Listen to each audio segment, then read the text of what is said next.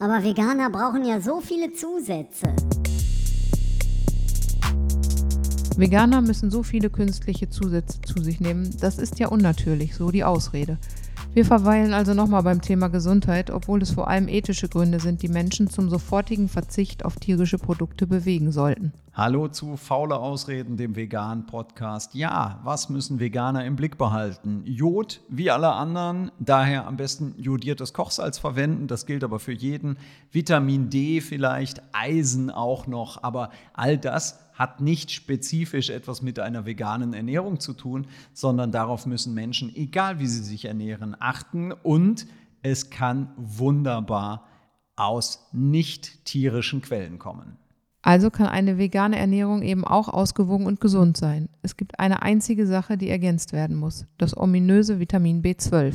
Ja, dafür müssen wir erstmal schauen, wo das Vitamin B12 eigentlich herkommt. Der menschliche Körper kann das nicht bilden, dafür brauchen wir Mikroorganismen, also umgangssprachlich Dreck.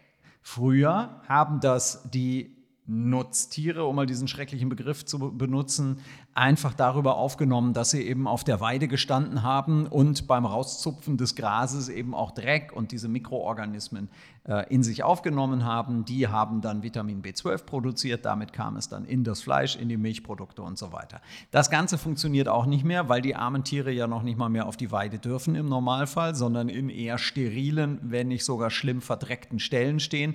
Also wird es den Tieren oder später den Produkten künstlich zugeführt. Veganer nehmen also nur das als Nahrungsergänzung, nämlich das Vitamin B12, was ansonsten den Tieren künstlich zugeführt wird, bevor sie dann getötet und gegessen werden. Also es ist keine Kunst, sich gesund und ausgewogen vegan zu ernähren.